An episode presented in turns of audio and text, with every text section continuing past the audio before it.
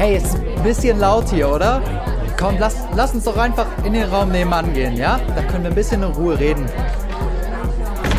Viel besser. Oh, nice, da steht ja ein Keyboard. Kennst du eigentlich Charlie XCX? 2019 veröffentlichte sie ihr ultimatives kreatives Statement. Auf dem Album Charlie trifft Pop auf Avantgarde. Es ist ein Album, das gleichermaßen inspiriert ist von quietschrosa Bubblegum Bass, Pop-Ikonen wie Britney Spears, aber auch experimenteller Noise-Musik. Von 15 Tracks hatten mehr als die Hälfte mindestens einen Gastpart, denn Charlie will uns unbedingt ein paar ihrer Lieblingskünstler vorstellen.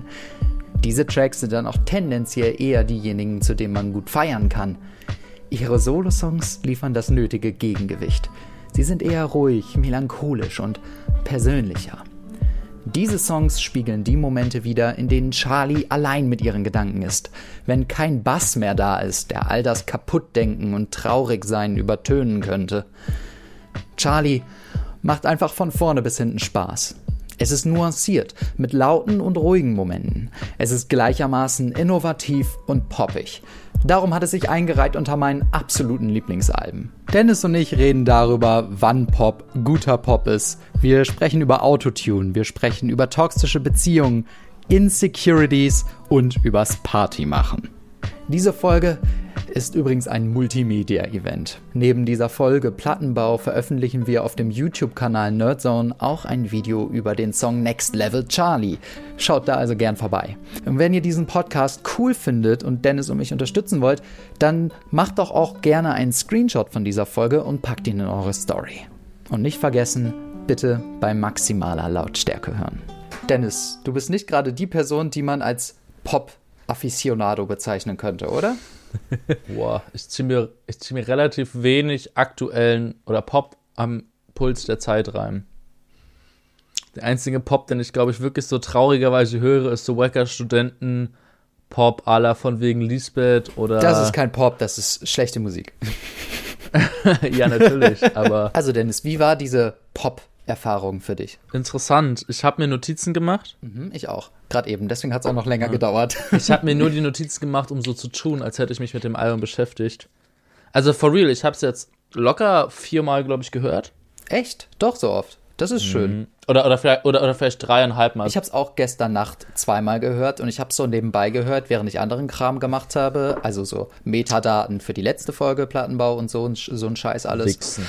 Und ähm, also ich habe so im Hintergrund gehört und da hat es mir nicht so gut gefallen. Und ich habe die ganze Zeit gedacht, scheiße, sollten wir da wirklich drüber reden? Sollten wir da wirklich drüber reden? Aber mhm. jetzt, wo ich mich nochmal hingesetzt habe. Nee, nee. Doch, doch. Also ich kann schon verstehen, wenn du drüber reden willst. Ich muss halt sagen, ich hätte das Album jetzt nicht so eine Nacht vorher oder mir. Ich sag, wie es ist, meine Lieben, ne? Ich bin professioneller Musik, was auch immer Kenner. Ich setze mich hier hin und rede mit jemandem eine Stunde über ein Album, was ich mir wirklich intensiv erst zwei Stunden vor der Aufnahme angehört habe oder drei Stunden vorher. Immerhin ist es noch frisch im Kopf. Mhm. Ja, ich habe aber jetzt gerade auch noch mich eben hingesetzt und es nochmal gehört und mir auch richtig Notizen gemacht. Also natürlich habe ich auch all das, was ich sagen will, im Kopf. Natürlich. Es ist eins meiner absoluten Lieblingsalben. Aber jetzt, wo ich mich nochmal hingesetzt habe und wirklich gezielt auf die Produktion geachtet habe und auch auf die Lyrics, merke ich wieder, warum ich das so sehr mag. Wenn, man, wenn ich das so im Hintergrund höre, geht das nicht so. Ja, ich habe ich hab auch schon gemerkt, dass es halt ist so voll, also ich habe mir auch wirklich bei Songs auch wirklich gemerkt, habe so richtig, das ist eine Stelle, die Jonas gut finden würde. Welche zum Beispiel? Was glaubst du, was sind meine Lieblingssongs? Ich, will, ich kann ja am Ende auflösen. Also ich, ich glaube, du magst das Ende von Click ganz gerne. Mhm. Der letzte halt. 2099 meinst du? 2099 ja. und Shake It findest du safe auch überkrass. Mhm. Forks vielleicht auch noch das Ende. Mhm. Das ist halt so ein Album, das musst du halt mehrere Durchgänge hören lassen und jetzt nicht nur so innerhalb von einer Woche, sondern innerhalb von ein paar Wochen. Ja. Also ich hab's ähm, vorhin auch noch, da war noch eine Freundin noch da, die hat das halt auch mitgehört und ähm, die meinte dann halt auch so, boah, der Song war jetzt schon nicht so geil zu den ersten paar Songs, ähm, weil das teilweise halt wirklich auch auf dem ersten Hördurchgang so nach Radiopop klingt. Ja, habe ich auch gedacht. Ich dachte bei ganz vielen Songs, okay, das ist aber doch eigentlich recht ziemlich simpel und ziemlich radiomäßig. Ja, aber, aber das, das fällt halt vor allem so im, sage ich mal, so ersten Drittel auf. Ja, genau, ja. Was ich auch verstehen kann, da sind halt auch dann Ohrwürmer dabei, die einem vielleicht am Anfang catchen sollen oder so. Genau. Oder diejenigen, die sich nicht dafür interessieren, abschrecken sollen. Keine Ahnung. Mm, Und also ich hatte auch schon so ein paar, so Katy Perry 2008er, 2009er, 2010er Pop-Momente oder so Michael Jackson-eske Feelings. Oh, das ist interessante Assoziation. Doch, also, also es ist ein Album, das wächst auch, je mehr man es hört. Wobei ich sagen muss, dass, weil ich es ja wirklich bewusst am Stück gehört habe, habe ich gemerkt, dass die letzten vier, fünf Songs, obwohl da auch ziemlich geile dabei waren, auch mit einiger meiner Favorites der Platte, doch, doch dann mal so hart wurde. Da wurde es halt echt doch ein bisschen schwierig. Ich finde, das Album ist für mich so eine Art Konzeptalbum. Dazu werde ich später noch kommen. Und das Ding ist, dass die Songs teilweise echt nachteilhaft gesetzt sind. Es gibt so auf der zweiten Hälfte eben sehr, sehr, sehr stille Momente, wo auch mit die schwächsten Ja. Songs meiner Meinung nach bei sind, aber auch mit die stärksten Songs. Und die sind leider Ja. auch so positioniert, dass du oft den Bock verlierst in der Mitte. Aber dann wird es halt wieder aufgedreht. Ja. Also es ist, so geht es mir zumindest. Und da sind auch sehr viele Songs dabei, die ich beim ersten Mal nicht mochte und einfach nur langweilig fand und die ich viel, viel öfter hören musste, um sie dann wirklich schätzen zu können. Also ich fand bei der, dass die Feature-Parts so ab der Mitte eigentlich das Album auch so mit für mich gerettet haben auf jeden Fall. Echt, die Weil ich Features. die, erst, die ersten Features so nicht so spannend fand. Mhm. Aber man muss halt sagen, da habe ich halt dann auch gemerkt, so, das werde ich dann später auch nochmal sagen, vielleicht, wenn es dann vorkommt, so. Also man merkt schon, dass ich halt auch stark, okay, natürlich auch Punk sozialisiert bin, aber auch sehr, sehr stark Rap sozialisiert bin, was meinen Musikgeschmack angeht. Dementsprechend halt auch so die zwei meiner vielleicht vier, fünf Lieblingsparts auf der Platte auch von Rappern sind, die dann ja dann auch Features sind. So. Habe ich mir schon fast gedacht auch. Das Ding bei diesem Album war, ich habe dir ja erzählt, ich habe gestern, also zu Valentinstag, von meiner Freundin das neue Album geschenkt bekommen, das letztes Jahr rauskam, How I'm Feeling Now. Da habe ich auch in der Jahresabschlussfolge vom Plattenbau ja drüber geredet, dass es eins meiner Lieblingsalben 2020 war. Und mittlerweile bin ich eigentlich der festen Überzeugung, dass ich das Album How I'm Feeling Now viel lieber mag als dieses, weil es sind keine Features drauf, es ist nur Charlie, es Ja. fühlt sich Ja. fertiger an. Also der, so der Sound ist noch definierter, noch besser. Ja. Alles ist einheitlicher. Es ist Ja. gar nicht mehr dieses radiotaugliche Pop-Ding. Ja. Aber als ich das erste Mal gehört habe, mochte ich es nicht so. Dann habe ich es immer öfter gehört und jetzt ist es einfach mein absolutes Favorite. Das ist ein Album, was sogar ich muss- noch mehr wächst als Ich habe mich auch gewundert, warum du nicht das letzte Album nehmen willst. Also allein schon, weil du ja positiv drüber geredet hattest. Ja. Freund von uns, Max, ja auch. Ja, ich habe kurz überlegt, ob ich kurzfristig abblase und sage, lass mal doch über das andere reden. Aber das wäre, wäre jetzt nicht mad gewesen, so. Also, weil da hätten wir verschieben müssen. letzte Album, also How I'm Feeling Now, klingt halt auch auf den ersten Blick für mich so beim ersten Durchlauf, die ersten paar Songs wesentlich interessanter. Also Ja. der Start, also ich habe auch nicht das komplette Album gehört, das letzte, aber ich habe so das erste Drittel, die erste Hälfte durchgehört gehabt, so als ich halt irgendwas anderes gemacht habe. So, wo ich dann aber noch halbwegs stabil nebenbei Musik hören konnte. Und da habe ich gemerkt, das ist wesentlich interessanter vom, vom Sound her. Die Produktion ist viel ausgeklügelter und interessanter. Das Ding bei How I'm Feeling Now ist auch, dass da diese Glitches und Noises, die mit drin sind, die fühlen sich mehr so an, als wären sie ein Teil wirklich von dem Sound. Ja. Hier hat es oft noch immer so was Gimmickmäßiges. Wenn bei Shake It dann Ja, zum Beispiel, das, ja, da denkst du dir schon so, ah ja, okay, ja, das ist ja jetzt absichtlich. Also es ist, es kommt hier noch ein bisschen vielleicht erzwungener rüber als auf dem nächsten Album. Trotzdem mag ich es natürlich. Ja. Ja, sonst Ja. würde ich auch nicht drüber reden. Aber ich finde es sehr interessant, Ja. über Charlie und über ihr, ihre, ihre Alben im Kontext ihrer Karriere zu reden. Ja, auf jeden Fall. Charlie ist voll so eine Bowie-Figur für mich. Das muss ich kurz erklären, weil David Bowie ist eben eine Person, mit der habe ich quasi angefangen, Musik Wer zu ist, hören. wer doch noch mal kurz erklären, wer ist dieser David Bowie? Äh, diejenigen, schwules, die halt britisches. Alien.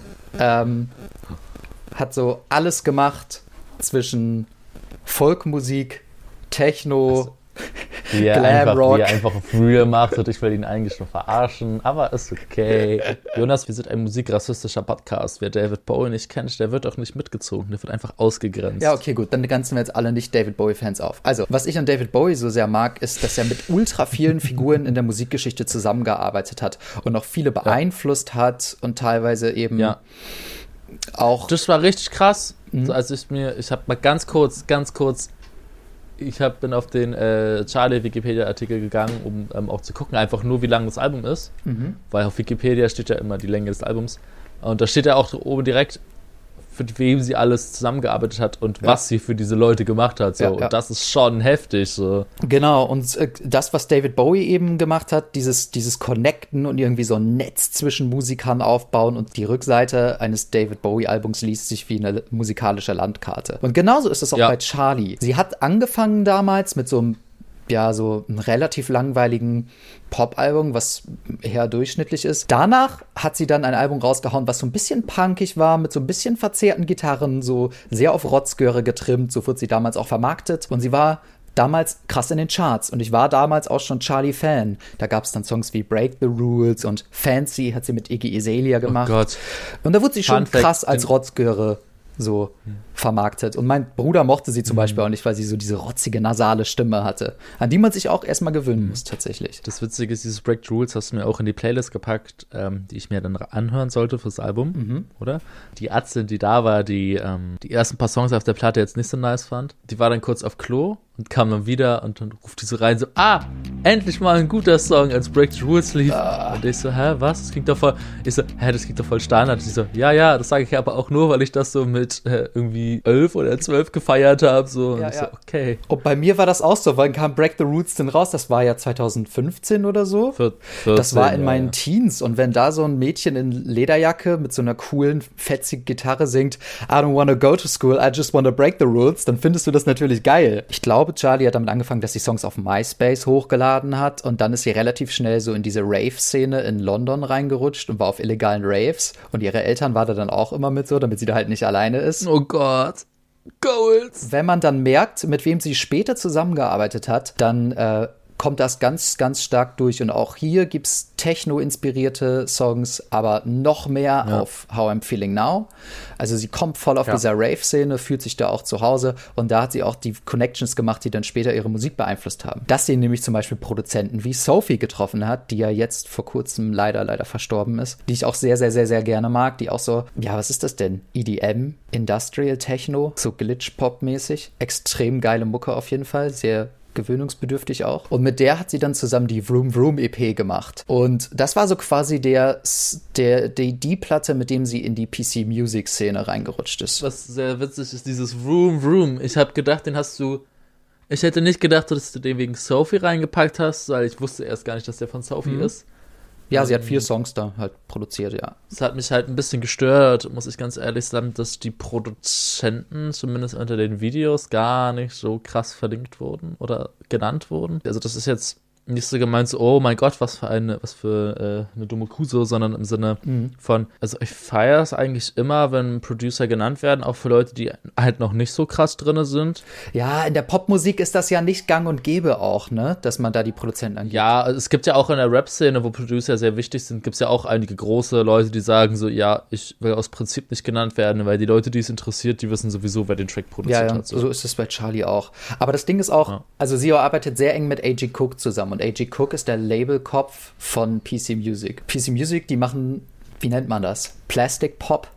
Die nehmen so diesen, mhm. diesen Pop-Ansatz, drehen den hoch und es ist dann so, ja, so total übertrieben. Kennst du das Video zu California Girls? von Katy Perry. Das ist auch so übertrieben, künstlich, so Barbie-mäßig ah, und so ah, zuckersüßer ich muss ganz Pop. Ehrlich, ich, muss bei dem Album, muss ich, ich weiß nicht warum, ich musste so viel an Katy Perry denken. An richtig vielen Stellen. Ich weiß gar nicht warum. Weil, Vielleicht, weil sie eine der wenigen Popmusiker ist, so ja? aus der Zeit so 2.8 2, oder 2.7 bis so 2.10 rum, die mir halt noch wirklich was sagen. Na, also Katy Perry kommt halt aus dieser 2010er Pop Bubble, die auch heute immer noch die Musik und besonders auch PC-Musik immer noch krass beeinflusst. Also ich habe das Gefühl, dass so die 2010er House-Musik und die 2010er Pop-Musik und auch der 90er Eurodance ganz krass die PC-Music-Blase so beeinflussen. Ja, ja, ja. Es sind auch weniger klassische Techno-Einflüsse auf der Platte jetzt gewesen, als halt wirklich eher explizit Eurodance-Einflüsse. Ja. Oh, ich liebe Eurodance. Wahrscheinlich mag ich das ja auch so. das Ding bei PC Music ist, dass es eine Zeit lang also, also ich glaube auch Anfang der 2010er so eine Blase war, die von der Musikjournalistenszene hoch angepriesen wurde, so nach dem Thema, die werden den Pop für die nächsten Jahre beeinflussen, die machen den Pop der Zukunft. Und man wusste aber auch nicht wirklich, was man damit anfangen soll, weil es halt so super übertrieben künstlich ist, auch mit so einem leichten ironischen Touch. Ja, voll. Aber trotzdem so von Herzen kam. Da waren dann eben auch A.G. Cook und äh, Sophie sehr involviert in diese Szene und aus der Szene kommen zum Beispiel auch so Künstler wie 100 Gags, die jetzt ja auch 2019 ihr letztes Album rausgebracht haben. Ich glaube, der ist so über die letzten Jahre ein bisschen wieder untergegangen, weil die Leute gemerkt haben, hm, war jetzt doch nicht das große Ding. Und dann kam irgendwie 2018 Sophies erstes Album. Dann hat Charlie natürlich Room Room rausgebracht, mit ihr zusammen, 2016 schon. Es kam Charlies Album 2019 und es kam 2019 100 Gags. Und ich habe das Gefühl, dass deswegen auch dieses Album ganz stark dazu beigetragen hat, dass dieser PC Music Sound quasi wiederkommt. Weil der ist gerade so unfassbar populär und ich sehe den so oft, dass diese Ästhetik aufgegriffen wird, dass man da irgendwie auch mit hochgepitchten Vocals arbeitet und diesem Also, Eurodance, House-inspirierten Beats. Aber man muss das sagen, wir leben jetzt auch einfach total im Internetzeitalter. So, wir leben in der Social Media Zeit. Die zwei, drei wichtigsten Plattformen heutzutage sind Insta, Twitter und TikTok. Ähm, also ja, für TikTok kann man zum Beispiel halten, was man will, aber im Endeffekt die lustigen Videos, die man sich auf den anderen Plattformen hin und her schickt, sind dann auch TikToks meistens. Da geht's ja auch dann, da geht's dann auch ganz viel um die so hochgepitchte und, und verzerrte Vocals und Bilder halt. Genau, ja, Verzerrung taucht Ja. super oft auf. Ganz viele TikTok-Songs sind ja so, dass es erst, dass erst eine ruhige Stelle kommt und dann kommt so eine sehr aufgedrehte, verzerrte, Genau. Und- dröhnende, und, und glitschige. Das, und das Witzige ist ja auch, dass ja, nachdem wir ja jetzt jahrelang eine Zeit hatten, wo zum Beispiel, man sieht es auch in Bildern richtig gut, wo so schöne, scharf gestochene Bilder sehr beliebt waren, es ist jetzt halt auch wirklich so eine körnige, verrauschte Ästhetik halt einfach sehr, sehr beliebt. Und Viel Glitch-Art. also vielleicht liegt es auch ein bisschen an der LGBTQ-Szene, dass die jetzt immer gefühlt größer wird oder, das heißt größer werden oder mehr nach außen kommt. Und sichtbarer. ja, Sichtbarer. sichtbarer wird. Ja. Und da spielen ja ganz viele Künstler in diesem Fundus halt oder in dieser, in dieser Bubble halt irgendwie mit rein. Also, Ja. wo du dir auch denkst, okay, das ist sehr überdreht, sehr auf die Spitze getrieben. Sophie ist eine Transfrau Hm. und generell die diese ganze PC-Music-Szene hat eine sehr große LGBTQ, äh, LGBTQ-Community. Charlie auch. So diese ganze Rave- und Techno-Szene ist halt auch, das war schon immer auch eine, äh, quasi ein Ort, wo sich diese Gay-Subculture und Queer-Subculture versammelt hat. Ne, es ist halt ein Spa Safe, Safe Space, Safe Space gewesen. Ja, genau, eben. Ich habe auch das Gefühl, dass diese Community um Charlie und PC Music herum so warm ist. So ein Ort, in dem man sich total wohlfühlt. Und das ist genauso wie bei Girl in Red so sehr eingefleischt. Es gibt Insider und es gibt so eine sehr kumpelhafte Beziehung zu den Künstlern. Also die sind total auf Augenhöhe. Und das wissen die Künstler auch. Also die wissen, wie man damit umgeht. Und besonders auch Charlie weiß das. Bei How I'm Feeling Now zum Beispiel, da haben Fans äh, die, die Cover gemacht für die, für die Singles Oh, und so. Und teilweise hat sie in Livestreams dann auch die, also die Leute, die dann da waren, ihre Fans auch gefragt, welche Lyrics sie jetzt nehmen soll. Lieber diese Line oder wie diese. Line. Und das fand ich sehr witzig. Es gibt auf dem Albumcover sogar ein Credit. Da stehen dann zwar natürlich keine Ma Namen, sondern so ganz klein gedruckt. Ja, übrigens danke an die Fans, die auch mitgeholfen haben, so mehr oder weniger. Aber es steht in den Songcredits mit drinne. Und das finde ich irgendwie ganz süß. Ich habe mir zum Beispiel das Video reingezogen für, wie hieß denn dieser krass geile Song? Der, ah, hier, hier, hier, äh, Blame It On Your Love, wo der auch einfach stellenweise halt richtig empowered einfach wirkt, so. Ja, Blame It On Your Love ist doch das, wo diese, wo diese Trolle sich küssen und so, ne? Genau, und wo dann auch Ja, das, die. das hat mich richtig umgehauen. Das ist, glaube ich, das einzige Musikvideo, was ich gut finde. Die anderen das sind alle war- sehr poppig. ey, ich feiere, wenn, wenn Lizzo da reinkommt. Aber da werde ich später noch drüber reden, weil, uff, uff. Lizzo ja auch eine Ikone der LGBTQ-Community. Was auch ganz interessant ist an diesem Album ist, dass es erst fast gar nicht entstanden wäre. Sie hat also diese, diese Vroom Vroom EP rausgebracht mit Sophie zusammen und dann hat sie so zwei Mixtapes rausgehauen. Einfach aus dem einfachen Grund, dass Mixtapes sich leichter so random raushauen lassen als Alben, weil da kein Marketing gemacht werden muss aus Labelsicht und so. Und da hat sie einfach so ein bisschen experimentiert, so geguckt, ja, in welche Richtung will ich gehen, was kann man so mit Pop machen. Da gab es dann Number One Angel und Pop 2, wo schon viele Features drauf sind, die hier dann wieder auftauchen. Währenddessen hat sie an einem dritten Album gearbeitet. Und es sollte XCX World heißen, aber sie wurde dann gehackt und alle Songs wurden geleakt. Und das hat dann dazu geführt, dass das Album eben nicht kam. Aber eine Handvoll Singles hatte sie schon veröffentlicht. Und die Singles sind teilweise auch von Sophie produziert. Die finde ich auch sehr cool. Ich glaube, ein paar habe ich auch in die Playlist für dich reingetan. Genau. Und nachdem dann diese ganzen Singles raus waren, kam dann die Ankündigung, jetzt kommt, mach ein, kommt ein komplett neues Album, was gar nichts mit den von Sophie produzierten Album zu tun hatte, sondern wo sie mit A.G. Cook zusammenarbeitet, als hauptsächlichen Producer. Und der ist auch bis heute so ihr Berater, der mit ihr quasi ihre ganze Ästhetik formt und ist ihr engster Vertrauter, einer der besten Freunde. Man kennt sich. Genau, man kennt sich. Und der hat auch hier sehr, sehr, sehr viele Tracks pro pro produced und auch einige meiner Liebsten. Unter anderem eben auch diesen ersten Song, Next Level Charlie, was meiner Meinung nach einer der besten Album-Opener aller Zeiten ist. Fight ja, Me. schon. Also sehr. Also, das kommt natürlich nicht ran an den Album, als den Album-Opener vom Savage ersten richtigen Solo-Album, aber schon gut dabei, ne? Next Level Charlie hat so eine richtig coole Pianolinie, so, so, so ein Synthesizer, der dann kickt. Und ich weiß nicht, was es ist, aber es ist eine dieser Melodien, die, wenn die dich trifft, trifft die dich richtig.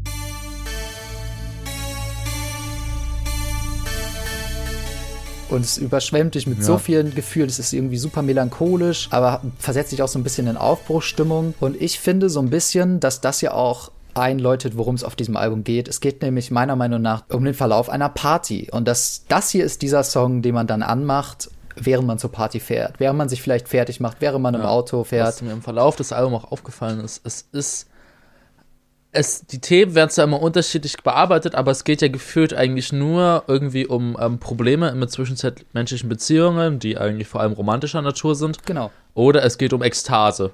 Das ist, ist gefühlt die einzigen beiden Themen. Warum ich diesen Song halt so geil finde, zum einen, weil der Titel Next Level Charlie ist so gut, oder? Schon richtig gut ist als, als, als Opener einfach. Das ist auch einfach so ein krasses Statement, dass du sagst, yo, das hier ist übrigens ja. das nächste Level jetzt. Das wird richtig geil. Und im, im Text, also ich habe oft, ich natürlich, ne, ich bin kein langjähriger Charlie-Hörer, aber wie das jeder Pseudomusik-Interessierte macht. Äh, er geht auf Genius und liest die Lyrics durch und dann gibt es da immer so schöne Anmerkungen. Und ähm, angeblich, das hat mir Genius gesagt, ne, wenn das nicht stimmt, dann äh, ähm, verbrennt mich nicht. Spielen sehr viele Zeilen halt auf frühere Songs irgendwie an, also sei es jetzt das Room. Ja, ich mag die, ich mag die Genius-Anmerkungen äh, bei Charlie nicht, muss ich sagen. Überhaupt nicht. Mhm. Erstmal finde ich, das, was Charlie selber zu ihren Songs sagt, ist ultra langweilig und meistens auch wahnsinnig ja. obvious. Und ich mag diese Antwort, äh, diese Anmerkung auf Genius nicht, weil bei Genius kann ja sich jeder anmelden. Und sobald sie irgendein Fort benutzt, was sie mal in einem anderen Song auch benutzt hat, ist das sofort eine Anspielung. Das könnte eine Anspielung auf das und das. Aber es ist halt bei dem Song halt wirklich also, sehr, sehr viel im Vergleich auf ich, Also es heißt hier halt Vroom, Vroomin might die. Generell, ich muss sagen, Charlie benutzt das Wort Vroom unfassbar oft ja. und sie hat auch einen kleinen Autofetischismus, finde ich. Sie sagt hier auch, ja. uh, roll down your, the windows of your Prius oder sowas. Also diese Autovergleiche kommen ja auch noch mehrmals auf dem Auto, äh, äh auf dem Album vor. Also ja, ja. sei es jetzt dieser Mercedes-Song oder halt auch der, der letzte, wo es dann irgendwie auch nochmal um Nesca geht. Stimmt, ja. In einigen Lines. Fast like a Nesca. Und es ist sogar Stimmt. beides, obviously, eigentlich die gleiche Zeile. Was nur traurig ist, weil die Nesca-Zeile halt, die habe ich auch schon in so vielen anderen Rap-Songs gehört. Mhm. Ah, Sad. Bei Charlie denke ich bei einigen Momenten, boah, das ist so schlecht und so langweilig geschrieben. Und dann gibt es wieder Momente, die richtig einfühlsam sind. Wo ich denke, die sind richtig gut, das ist so clever beobachtet ja. und geschrieben. Also sie hat so, sie, sie kann voll diesen Spagat zwischen, ja, ich bin jetzt, ich mache jetzt ja. irgendwie so einen Radiosong oder Aber das, was Gutes.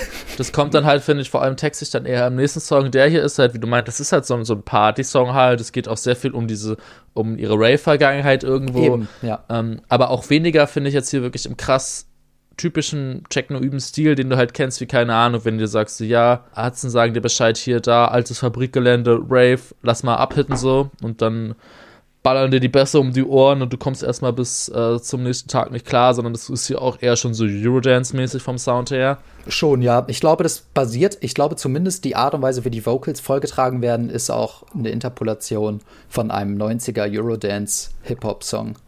Ja, ja. ja. Boom, boom. I und want you dieser, in my room. Ja, stimmt, könnte auch sein.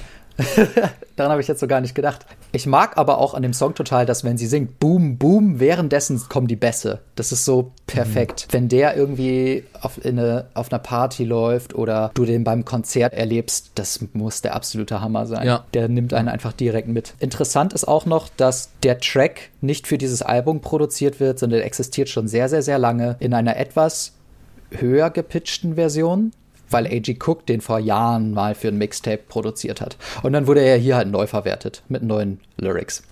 Wir befinden uns jetzt also quasi auf einer Party und wir wollen gleich wieder weg, weil der zweite Song ist hm, Gone. Du, ich weiß nicht, wann du, ob, ob, du das in der Jahresfolge gesagt hast oder ähm, wer das gesagt hat. Vielleicht war es auch nur in einem privaten Gespräch, dass sie ja auch echt schon hart darunter zu leiden hat, dass ja momentan halt auch du einfach nicht raven und feiern gehen kannst, so. Ja, ja.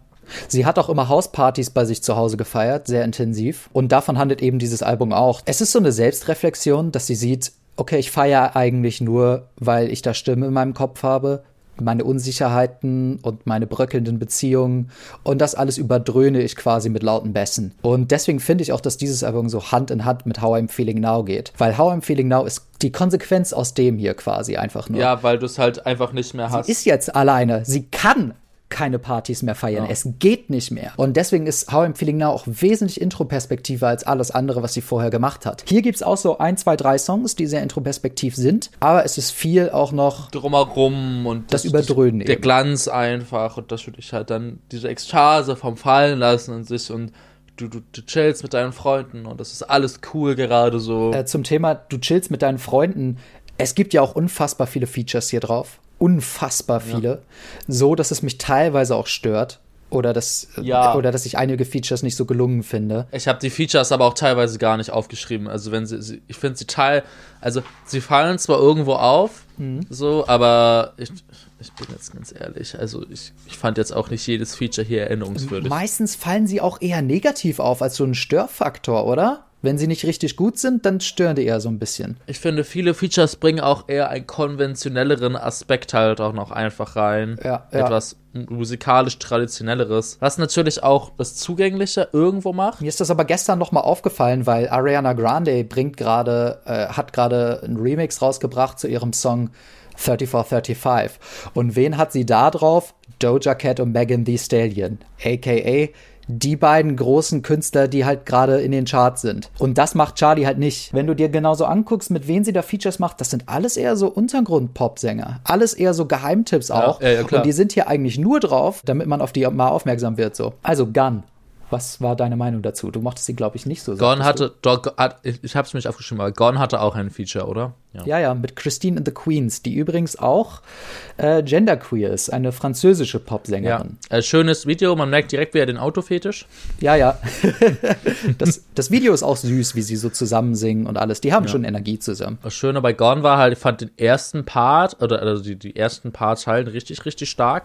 Mhm habe sie jetzt gerade nicht im Kopf, aber da dachte ich mir halt auch so, oh, das sind bestimmt Zeilen, die Jonas richtig hart gefühlt hat. Das ist auch ein Gefühl, was ich öfters hatte, wenn ich in Diskurs war mit Freunden, weil ich Diskurs einfach auch nicht mag. Mhm. Ich, ich, mag auch die ersten Zeilen sehr gerne. I have to go, I'm so sorry, but it feels so cold in here. Also ich fühle mich einfach nicht wohl auf dieser Party. Ich will nicht hier sein. Alle nerven mich gerade. Ich fand eher die zweite Zeile ganz witzig, so dieses so, I am just now realizing they don't care. So, wenn du halt da bist und du merkst, es geht dir halt richtig kacke gerade, aber ja, ja die anderen merken es halt auch nicht. Also natürlich vielleicht, weil du es auch den anderen nicht ja, zeigen alle willst. Alle feiern so. und allen geht's gut und dir geht's irgendwie gerade, du fühlst es nicht so. Ja. Also gerade den ersten Vers und den Pre-Chorus fühle ich sehr.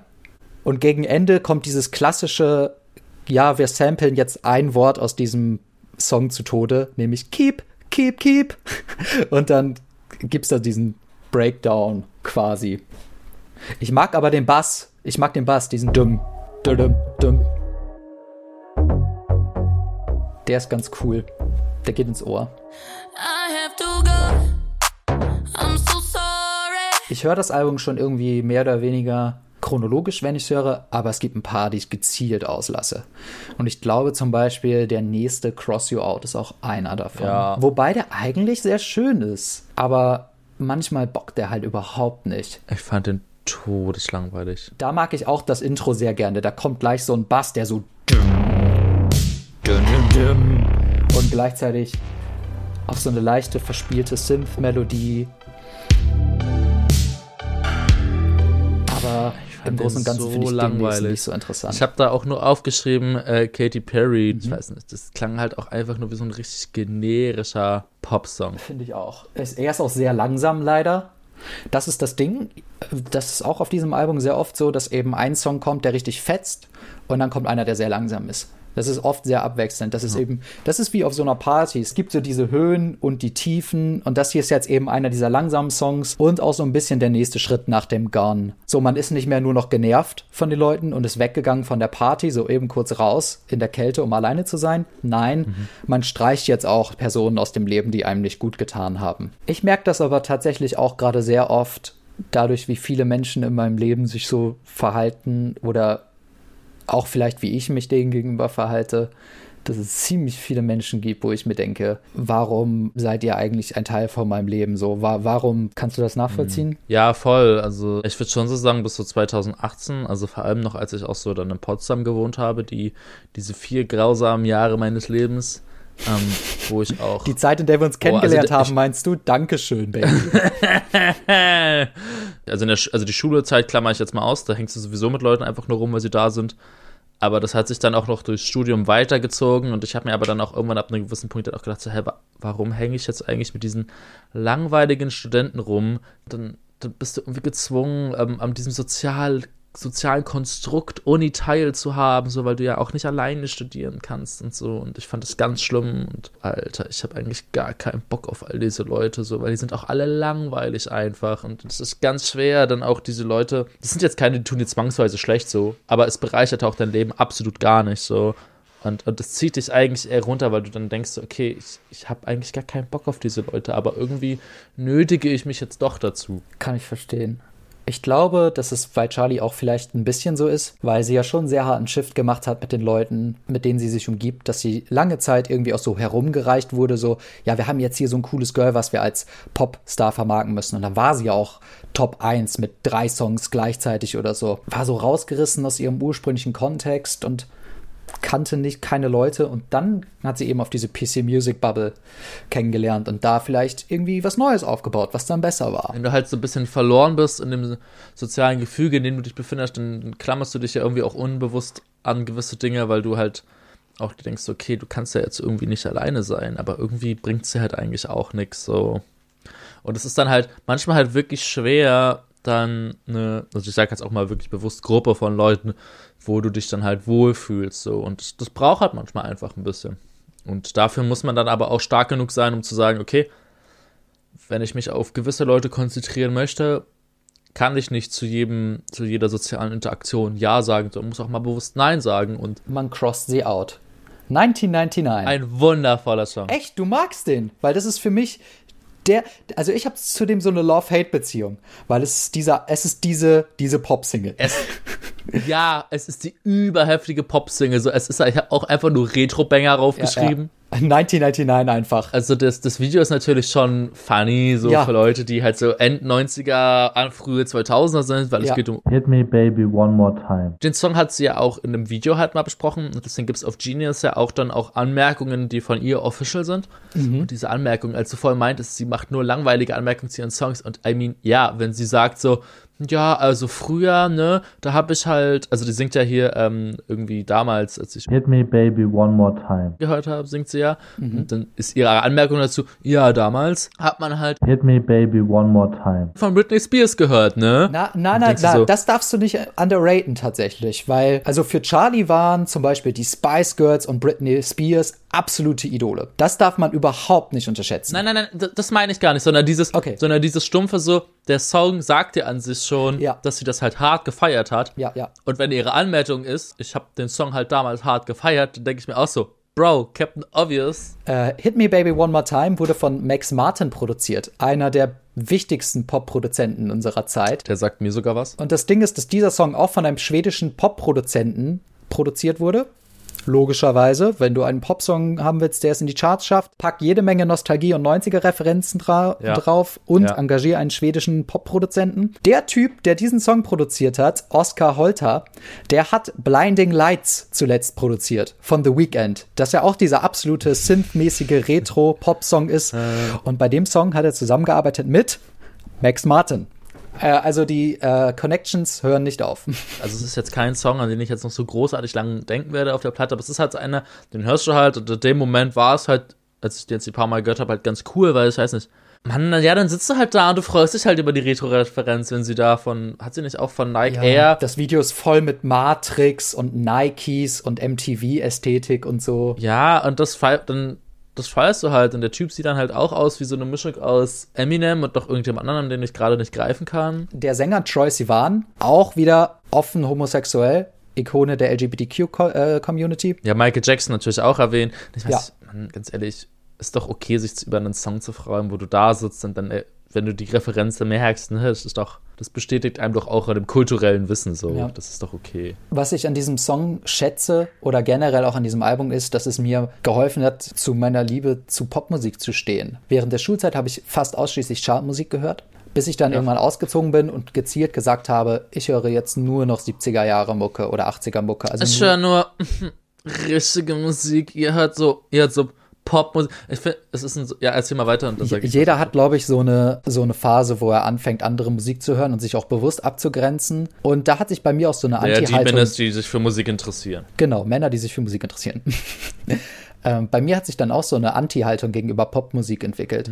Und deswegen war das einer der Songs, den ich erst auch überhaupt nicht mochte. Das Album hat mir halt voll geholfen, wieder zurückzufinden. Dieses und Thank You Next von Ariana Grande waren für mich so komplette Schlüsselalben, um zu erkennen, ich liebe Popmusik. Ich liebe sie einfach und es bringt nichts, das irgendwie zu leugnen oder sich überlegen zu fühlen, weil Popmusik hat so viele liebenswerte Aspekte. Ja, es ist Musik, die möglichst vielen Leuten gefallen soll, aber das ist ja auch etwas Gutes. Das ist auch eine Kunst. Ja, Weak, wer sich hinsetzt und sagt so aus Prinzip, er macht nur noch Musik, die Leuten nicht gefällt, so. Also dieser Begriff Chartmusik, der ist ja auch so, so richtig verpönt im Endeffekt. Wobei Ja. sich witzigerweise die Rap-Szene ganz lange einen darauf runtergeholt hat, dann in den Charts plötzlich auf Nummer 1 zu stehen, als dann irgendwie jede Woche ein Rap-Album auf der 1 stand. Oder zumindest jede zweite. Ja, ja, die Charts sind so lange scheiße, bis du selber drin bist. Genau. Zu sagen, dass die Charts heute scheiße sind, weil das ja keine echte Musik mehr ist, die ja nicht mehr mit Liebe gemacht wird, so, während man dann aber gleichzeitig, keine Ahnung, ein Beatles-Album tot feiert oder sagt, dass die Stones und ACDC ja voll krasse Musiker sind, so, obwohl die halt auch in den Charts sind, so. Und Ja. ACDC ist einfach mit einem ihrer Alben, ich glaube, in den Top 5 der meistverkauftesten Alben aller Zeiten. Kann mir keiner erzählen, dass das nicht Mainstream ist. Ja, das ist so ein, so ein bisschen Boomer-Statement.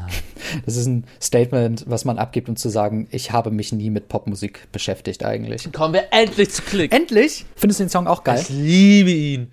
Ich liebe ihn so sehr. Oh mein Gott. ist auch richtig, Oh richtig mein gut. Gott. Also Ich mag ihn auch. der Beat fängt ja schon geil an und sie macht ja erstmal so auf ruhig. So. Dieses Ruhige ist ja eigentlich die Hook ja eher. Mhm. Und dann kommen halt die verschiedenen Parts und es wird von Part zu Part besser. Und ich dachte mir schon mal mit Zeiten so, oh, damn, boy. Und dann kommt einfach, Alter, wie hieß der Typ, der den Sudoku-Part gemacht, also diesen, den dritten Part gemacht hat? Ich habe seinen Namen gerade vergessen. Ah, Tommy the Cash.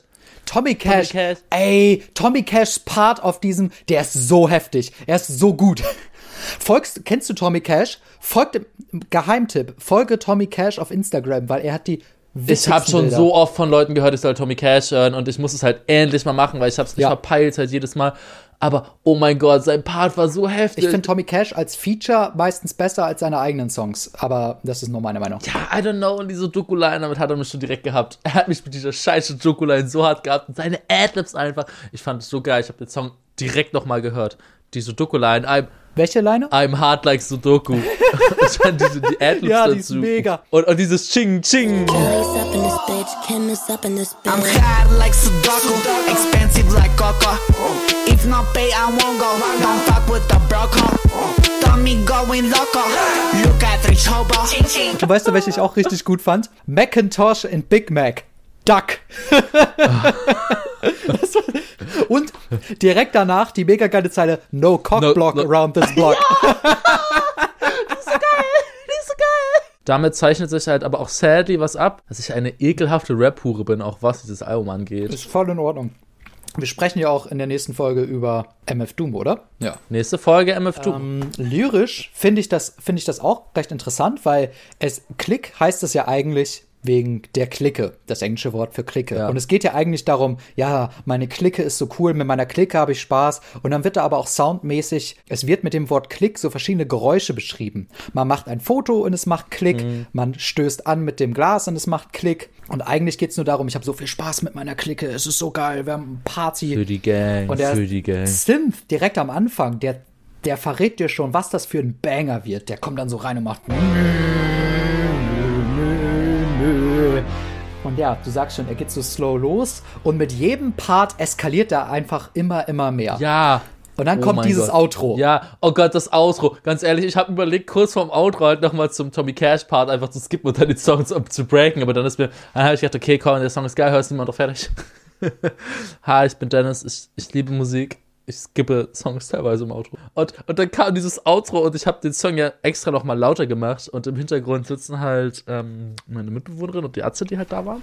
So, weil die halt gestern gechillt haben. Und, und oh mein Gott, dann kommt halt dieser Drop vom, vom Outro rein und die beiden kommen gar nicht mehr klar und sagen mach die Scheiße aus. Ich liebe diesen Moment. Das ist halt super. Ich, ich habe mir auch aufgeschrieben, in Klammern, also die Parts steigern sich, in Klammern, Jonas mag bestimmt das Ende. ja, ich liebe das Ende. War das mir ist, so klar. Und das ist wieder, das ist wieder so das Gegenteil von Radiomucke. Ja, eigentlich. klar. Funktioniert wahrscheinlich auf TikTok gut. ja, voll. Ich sehe schon, ich sehe es auf jeden Fall vor meinem geistigen Auge. Ich habe mir auch aufgeschrieben zu diesem Song extra Uff. Mit eins, zwei, drei, mit vier Fs. Mit vier Fs. Vielleicht sollten wir das kurz beschreiben. Das Outro ist sehr noisy, sehr glitchy. Es erinnert sehr an Zeug, was Sophie macht. es klingt ein bisschen so, wie wenn ihr irgendwas macht im Rechner und es läuft halt so Musik und so und dann hängt sich halt ganz plötzlich Ja. der Rechner auf. Das hat man zum Beispiel manchmal, wenn man mit Kopfhörern Sachen macht so und dann kommt der Rechner irgendwie gerade nicht klar, automäßig und dann hängt sich das halt alles auf und verzerrt und übersteuert total. So klingt das etwa.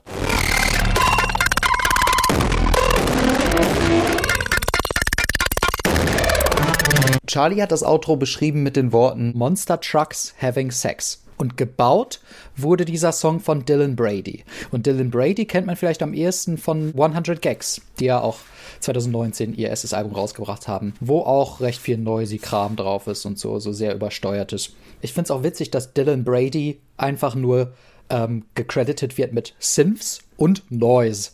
Und er hat mal in einem Video erklärt, wie er zumindest auf einen 100 Gags Song Noise gemacht hat. Und zwar hat er einen Clip aus einer SpongeBob-Folge genommen, in der Plankton redet. King. Und das einfach so hochgepegelt und alles, King. dass es danach einfach nach Noise klang. Wer weiß, welche SpongeBob-Folgen hier drin gesampelt wurden. Was auch noch interessant ist, es gibt einen Song, der heißt Click 2 oder C2 auf dem nächsten Album. Auf How I'm Feeling Now, wo, wie wir uns erinnern, sie ja alleine ist. Sie hat ihre Click nicht. Und genau darum geht es auch in dieser anderen Version. In der anderen Version geht es eben darum, I miss my click. Ich ver- vermiss die Clique. Kim Petras singt auch auf diesem Song mit. Sie ist übrigens auch trans, also auch wieder eine Ikone der LGBTQ-Community. Ach ja, und Tommy Cash ist, glaube ich, auch bei PC Music gesigned sogar.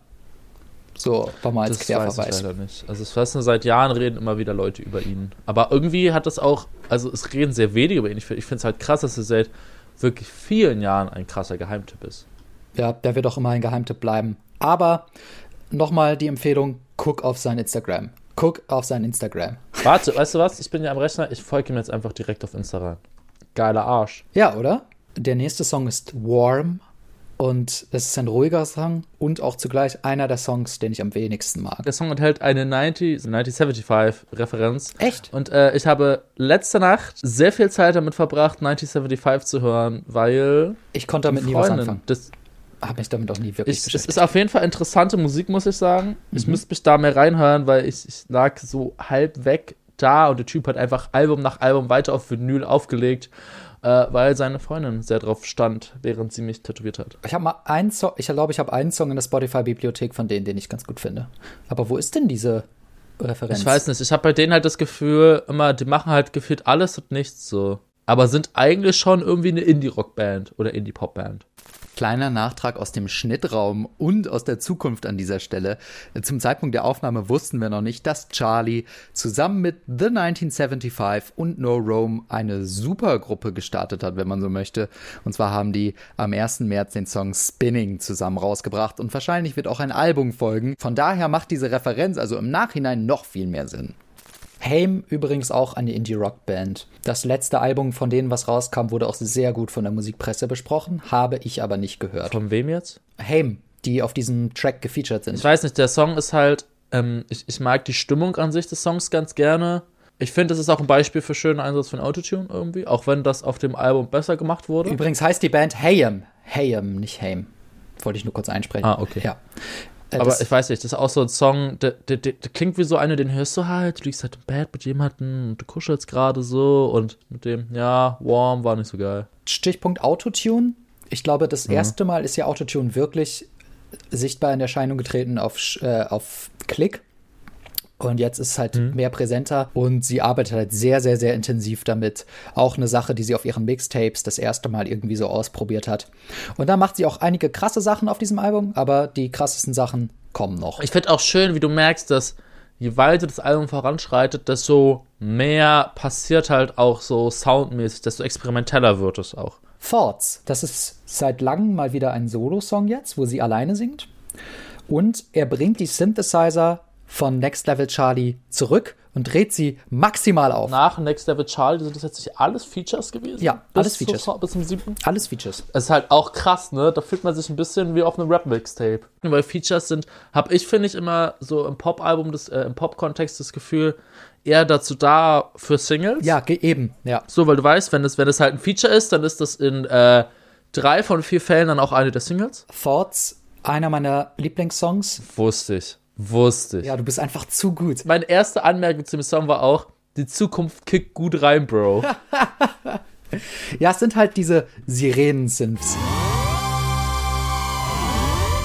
Es ist so ultra laut. ja. vielleicht Kopfschmerzen, Hangover oder du hast so einen Durchhänger auf einer Party und du bist einfach fertig, du willst wieder raus und du fährst durch Hollywood, kannst aber nur an diese eine Person denken und du bist ganz alleine mit deinen Gedanken und sie sind so laut und erdrücken dich, wie eben diese Die, sirenenartigen die Sims. Hook ist auch richtig krass. Ist auch ein Song, wo ich es auch wieder sehr schön finde. Das ist ja, macht man im Pop ja generell ganz gerne mit der Hook zu starten. Ich finde, der beschreibt halt nicht nur den Party-Kontext an sich ganz gut, sondern, also da habe ich auch mit einer Freundin vor ein paar Tagen drüber geredet, so, ähm, dieses sind meine Freunde wirklich meine Freunde oder sind sie halt, sie, also die Zeile ist halt, are my friends really friends now or are they far gone? Ja, So dieses, diese Unsicherheit mit seinen Freunden und okay, dann ballerst du dir halt Drogen rein, um den Pain halt einfach zu betäuben. Du streifst ziellos durch die Gegend. Das ist ja etwas, das findet nicht nur im Party-Kontext statt, sondern einfach prinzipiell, wenn du, wenn du Probleme mit Mental Issues hast, was ähm, dann ja auch ein bestimm bestimmter Teil halt oft auch von deinem Leben ist. Also ich kenne es halt vor allem von vielen Freunden, die mit ähm, Borderline zu kämpfen haben, die halt wirklich ganz krasse Probleme damit haben. Dieser, dieser Wechsel zwischen jetzt nicht nur an sich Euphorie und dann halt Downs, sondern halt auch wirklich diese Downs, die dann halt dafür sorgen, dass du halt gefühlt eigentlich grundlegend gegebene Sachen halt ganz krass hinterfragst und die in einem ganz negativen Kontext siehst und die dann halt einfach versuchst zu betäuben. ja. Und das macht Charlie auch auf diesem Album. Sie macht Party, feiert und alles, um eben diese Gefühle zu betäuben. Und hier sagt sie auch, sie nimmt all die Drogen.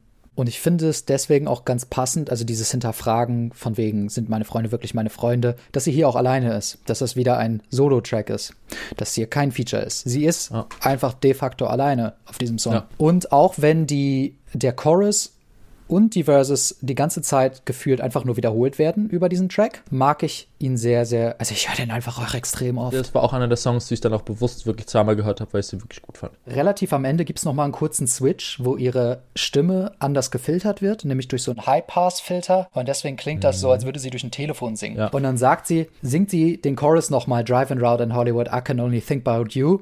Und das wirkt ein bisschen so, als würde sie auf eine Mailbox sprechen von dieser Person, an die sie denkt. Ja. Das fand ich einen ganz witzigen Touch. Und dann geht's ja los mit diesem Autotune-Outro, wo sie einfach komplett wild geht und so krass mit dieser Stimme spielt und mit dem, was Autotune tun kann. Und ich glaube, einer der Kommentare hier bei G auf Genius ist zum Beispiel einer meiner Favorite Kommentare überhaupt. Charlie doesn't need Autotune, Autotune needs her.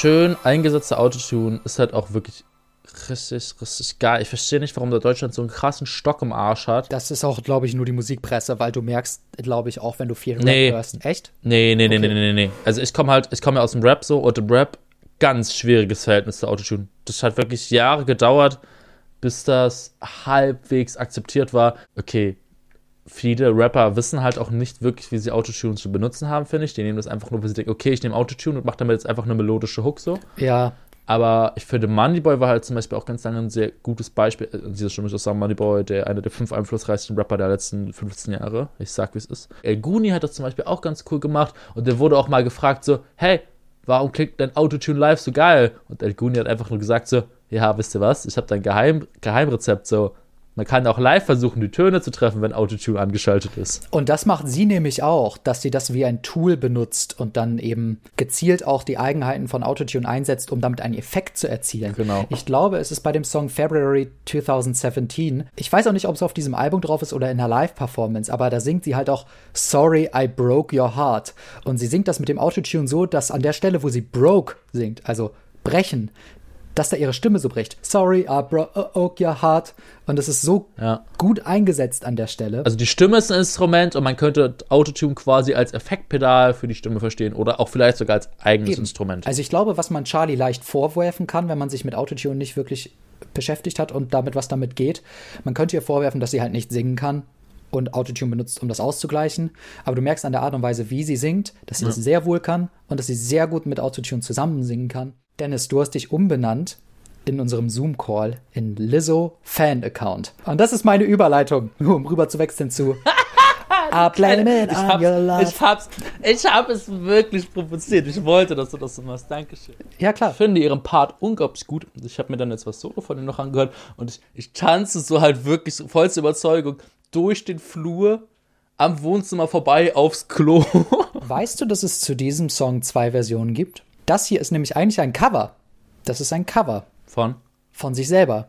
Charlie hat nämlich auf ihrem Mixtape Pop 2 einen Song drauf, der heißt Track 10, weil sie keinen Titel hatte. Und das ist im Prinzip dieser Song, nur ohne Feature, nur mit einer komplett anderen Produktion. Er ist, er ist ruhiger, melancholischer und auch wieder so sehr glitchy. Aber ich muss sagen, Track 10 fand ich auch krass. Track 10 ist auch krass. Es, beide Versionen haben auch was für sich. Mhm. Blame It On Your Love ist halt die poppigere Version quasi davon. Weil man muss schon sagen, Track 10 würde in den Charts nicht funktionieren. Blame It On Your Love Nein, schon. also allein auch schon, weil er halt fünfeinhalb Minuten geht. ja, er ist ruhiger, er ist länger und er hat eben dieses glitschige. Und das ist eigentlich ganz geil, wenn du halt einen coolen Song hast und du machst halt was komplett Neues draus und fügst vielleicht hier und da noch was hinzu, was halt vorher nicht da war.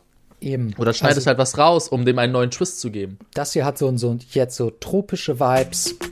So ein bisschen dance-mäßig.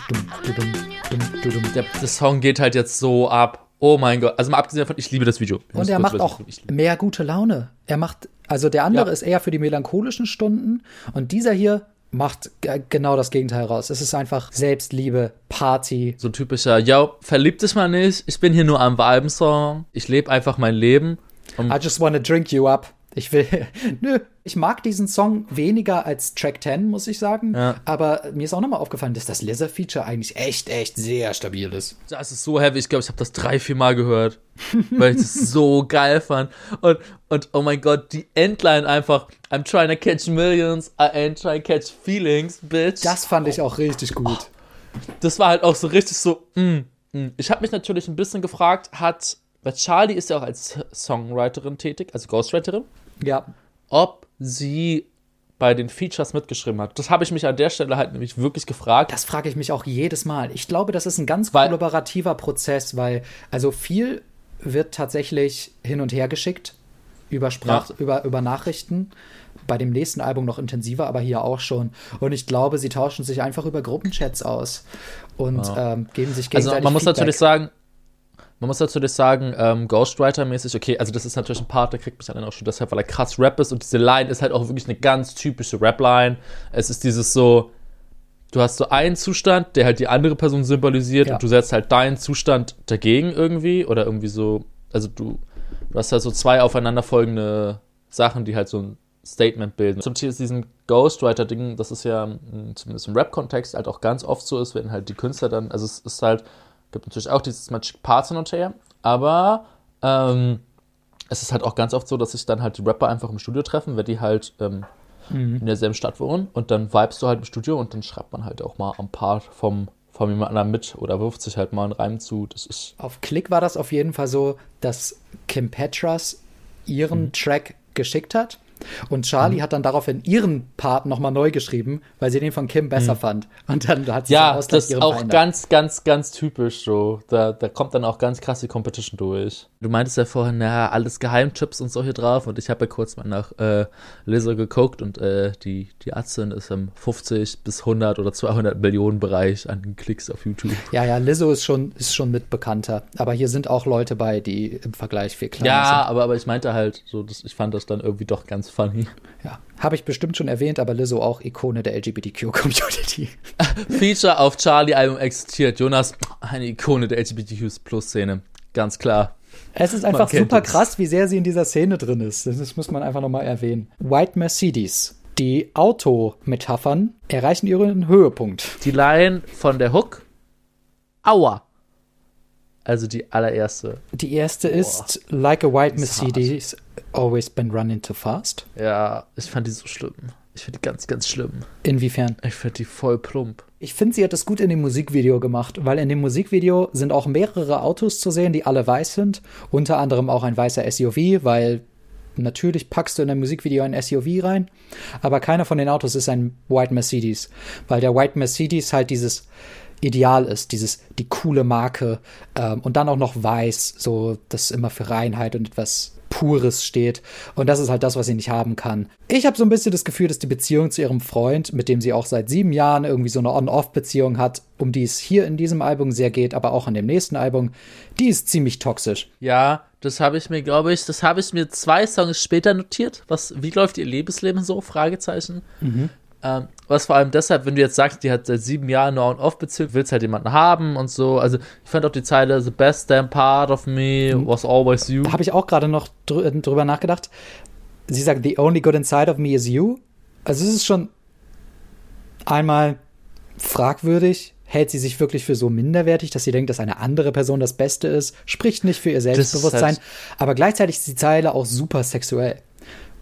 Ja. Weil inside of her Also nicht, nicht, nicht nur, ja, ich, also ich finde, ich würde das nicht was Sexuelles sehen, sondern ich finde, das ist einfach auch so eine, so eine unglaublich romantisch verklärte Vorstellung, so, dass der andere einen erst komplett macht, aber wenn du dann halt Ja. wirklich so eine, das auch. so eine, so ganz krasses Nähe-Distanz-Problem hast. Ich finde aber auch, dass da eine sexuelle Konnotation äh, mitschwingt. das, ist so, das ist so ein Charlie-Ding. mit, Das macht sie will ich öfters. jetzt nicht, will ich jetzt nicht abstreiten, aber für mich hat das vor allem was verklärt Romantisches Mhm. und oder dieser Wechsel halt zwischen man will Nähe und dann will man halt wieder Distanz haben. Ja. Und dass sich das halt dann darin äußert, dass Dieses du halt auch Push and Pull. Leute einfach wegstößt. Obwohl du dann den fünf Minuten später hinterher trauerst, so. Ich finde es auch ganz krass, dass sie hier in der Bridge singt, I don't deserve you, I don't deserve your love.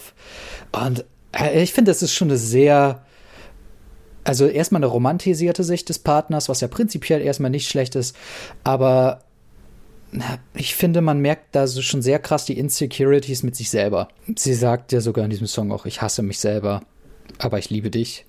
Und ich glaube, das taucht auch noch mal auf auf dem nächsten Album, wo es ja, wo diese Beziehung ganz krass im, im Mittelpunkt steht. Dieser Song leitet, ich weiß nicht, wie du ihn musikalisch findest. Also ich finde ihn, ich finde ihn nett. Es ist eher einer, den ich skippen würde, als einer von meinen Favorites.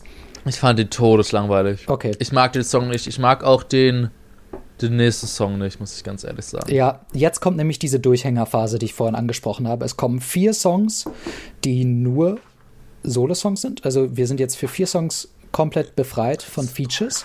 Aber es ist auch die Ja. schwächste Phase des Albums. Wobei ich finde, dass der Die letzte vier Song. Songs, wirklich vier Songs? Also ja, neun White? Mercedes, Silver Cross, I Don't Wanna Know und Official.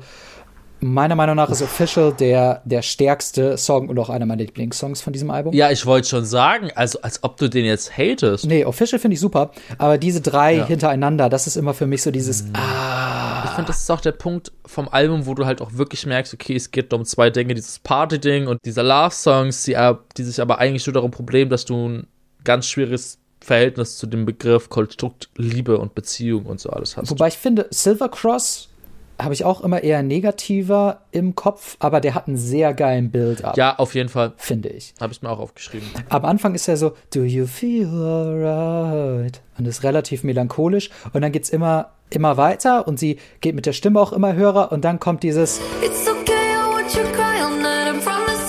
und dann kommt, dum, dum, dum, I pull you close, so close, so close.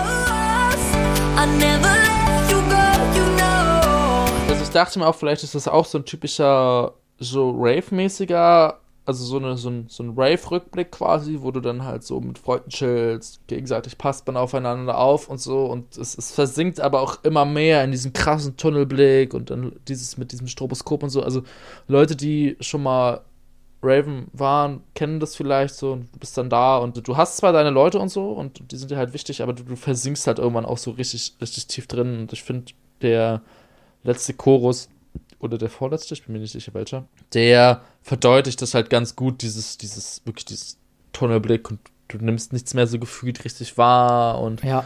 dann fängt halt doch dieses, dieses Stroboskop-Ding an und, du nimm, und das reduziert das alles mal noch mehr so ein bisschen und du bist halt so richtig krass im, im Moment gefangen. So. Ich finde auch den Aufbau des Songs recht techno- oder disco-mäßig. Dadurch, dass du erst eine Stelle hast, die so sehr ruhig ist, wo du irgendwie reinkommen kannst in den Song und so ein bisschen in die Groove kommst und dann dreht er halt auf. Äh, bei Silver Cross sind meiner Meinung nach auch einige coole Effekte drauf.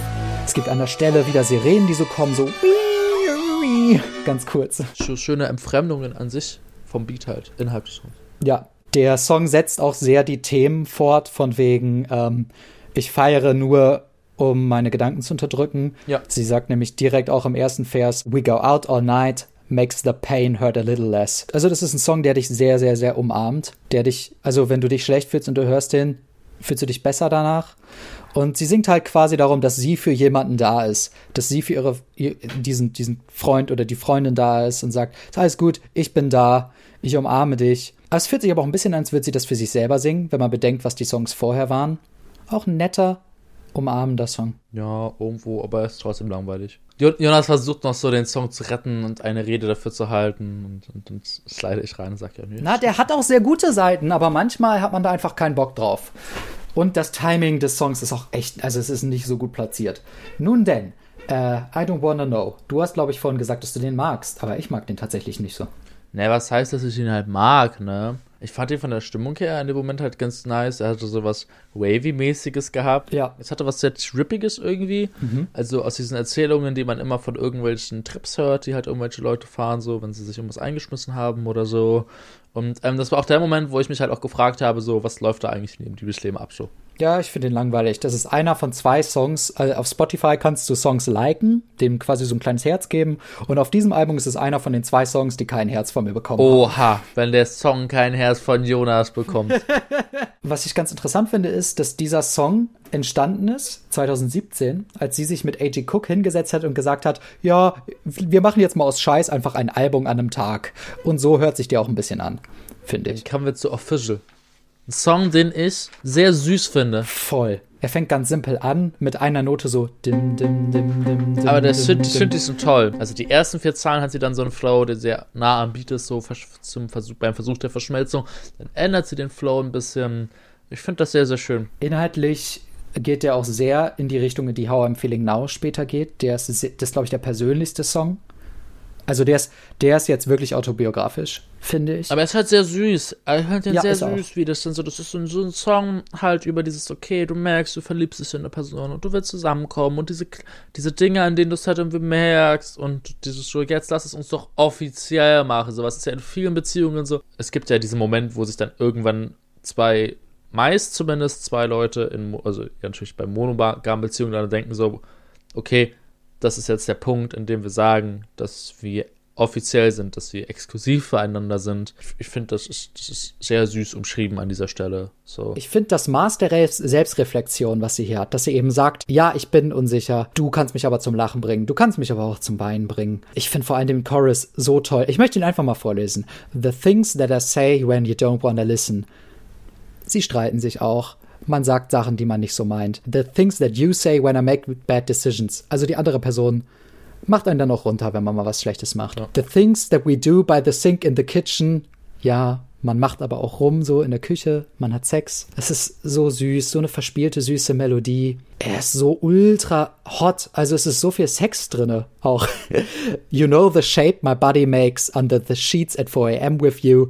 The things that we break when we're switching positions. Meine absolute Lieblingszeile. Ich, ich habe mich gefragt, ob du genau diese Zeile erwähnen wirst. Ich war mir nicht sicher, aber ich dachte mir, Er ist für mich so ein Teil einer Trilogie mit Next Level Charlie, Thoughts und Official. Das sind alles diese getriebenen Solo-Songs. Auch drei meiner Lieblingssongs auf jeden Fall. Interessanter Side-Fact, A.G. Cook hat diesen Song nicht nur produziert, sondern später auch gecovert auf seinem Debütalbum. Auch eine interessante Version, die einige Sachen anders macht.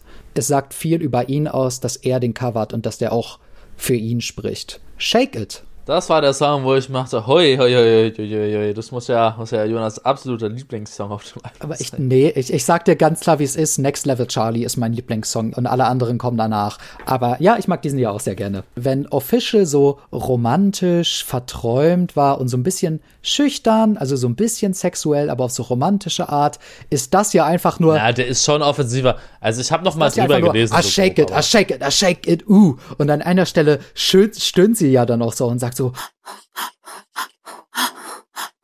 Du kannst das sehen als etwas, was als Ersatz für einen Beat oder eine Bridge in dem Moment benutzt wird, aber ich finde das schon, gerade wenn du die Lyrics anguckst, ganz klar. Gerade eben haben wir noch romantisch rumgetollt und jetzt bomsen wir einfach.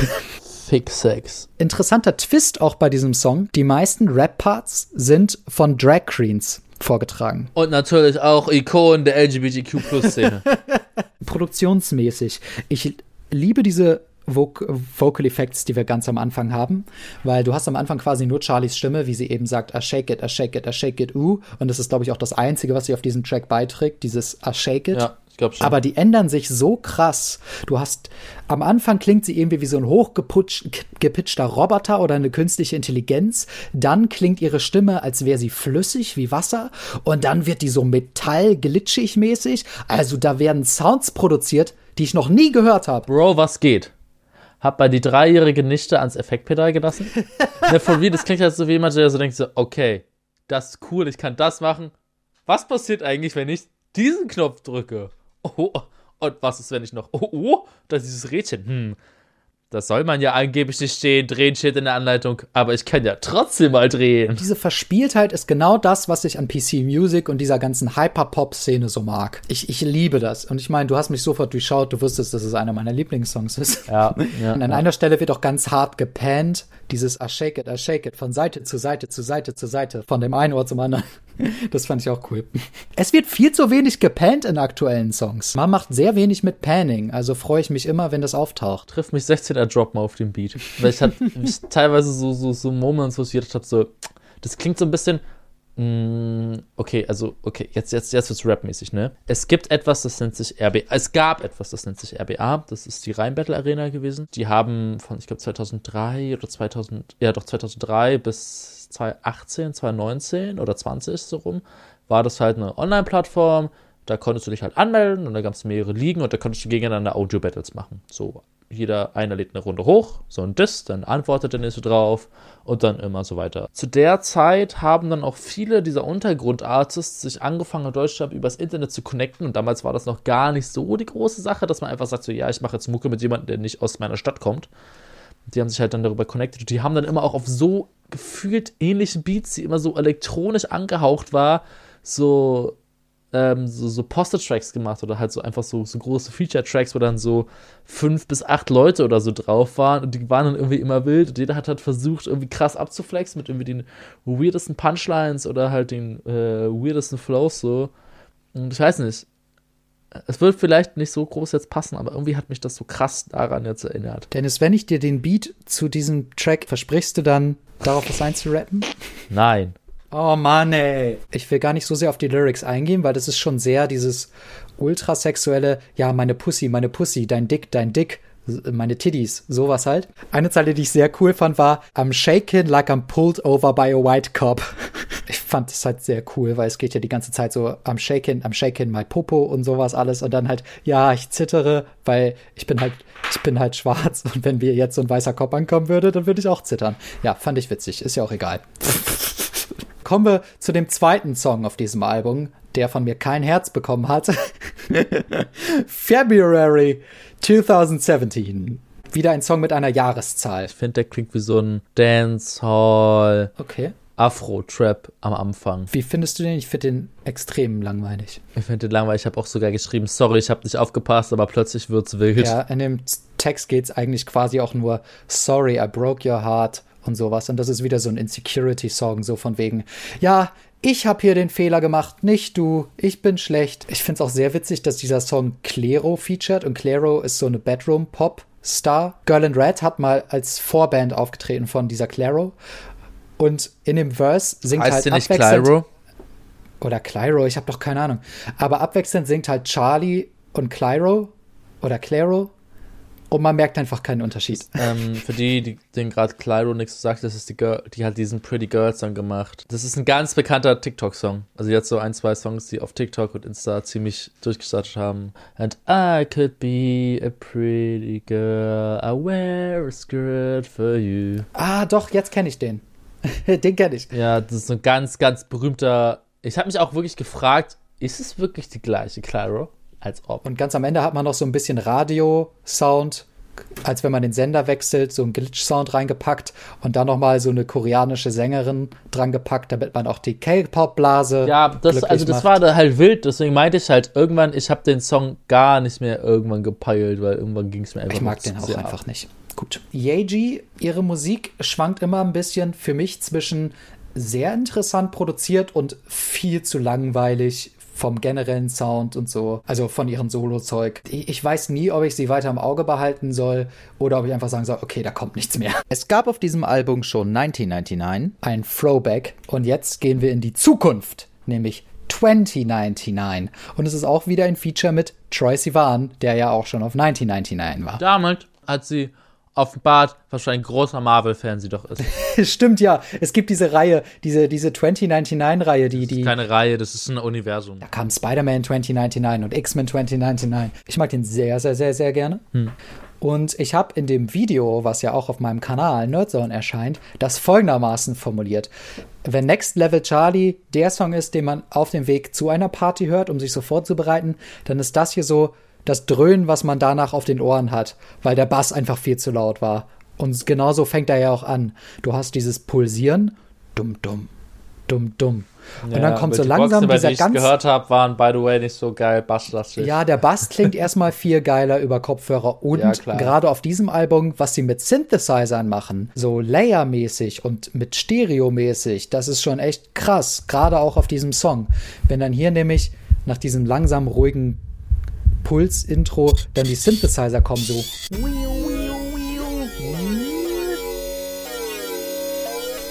Das klingt schon ziemlich cool über Kopfhörer fühlt sich dann so auch irgendwie eingedrängt von beiden Seiten.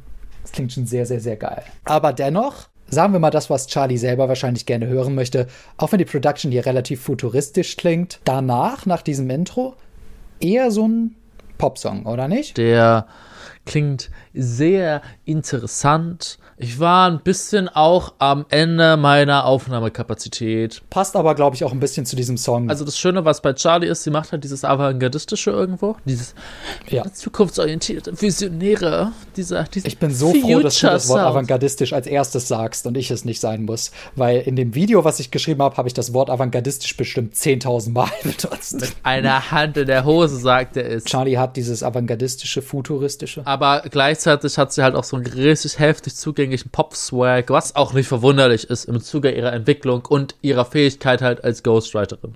Die Zeile, bei der ich immer mitsinge, weil sie so ein Badass, äh, I don't care what you say Faktor hat, ist I pull up, roll up, fuck up. Don't make decisions for me, you don't know nothing. Und sie spricht dieses Nothing auch so, nothing, nothing, so äh, Swagger-mäßig aus. Und das hat so ein Attitude an sich, den ich sehr mag. Also hier kommt jetzt halt auch ganz viel, finde ich, zusammen, wie auch beim ersten Song. Und was du auch meinst, ist ja so, es bildet ja irgendwo eine Klammer, was halt das ganze Album an sich ganz, ganz gut zusammenfasst. Viele Elemente, die auf dem Album vorkommen, werden hier, wie auch im Intro, gebündelt. Du hast recht, er fasst das sehr gut zusammen. Er hat am Anfang auch eben dieses Intro, was, wo, wenn dieser Song in der Playlist ist, wird man ihn sehr wahrscheinlich skippen, weil der entweder langweilig ist oder Ja. nicht gut klingt. Und dann kommt dieses etwas poppige, Badass-mäßige in also, das ist ja der eigentliche Song, aber es fühlt sich auch ein bisschen an wie ein Interlude. Ja. Und am Ende dann wieder das Outro, wo Drums kommen, die richtig bam, bam, richtig episch klingen.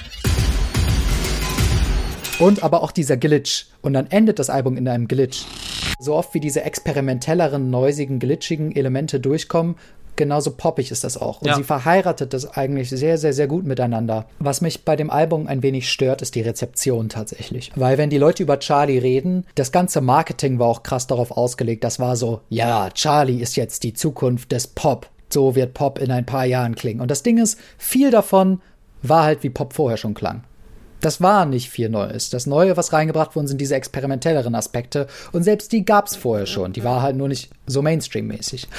Und das respektiere ich an Charlie eben sehr, dass sie da war. Sie war ein Popstar für ein Jahr, hat Top-1-Hits gemacht und hat sich dann entschieden, nee, ich experimentiere jetzt und gehe zurück aus der Öffentlichkeit. Und ich finde cool, dass Charlie so ein, so ein Sprachrohr geworden ist für diese experimentellere Szene und vielen Leuten eben den Zugang dazu gegeben hat. Und für die Ikonen der LGBTQ-Plus-Bewegung. Genau. Sie ist ein Sprachrohr für die Ikonen der LGBTQ-Community. Durch sie habe ich Leute wie, wie Sophie und 100 Gags für mich entdeckt und generell PC Music. Und ich hätte die nicht entdeckt, wenn ich nicht über Charlie diesen Zugang gefunden hätte. Ich finde es auch so ultra witzig, dass ich Charlie eben, wie viele andere wahrscheinlich, über die Charts kennengelernt habe, dann aus den Augen verloren habe und jetzt dann wieder entdeckt habe und gemerkt habe, ey, es ist genau der Shit, den ich jetzt mag Ja. zusammen mit diesem coolen Pop-Sound.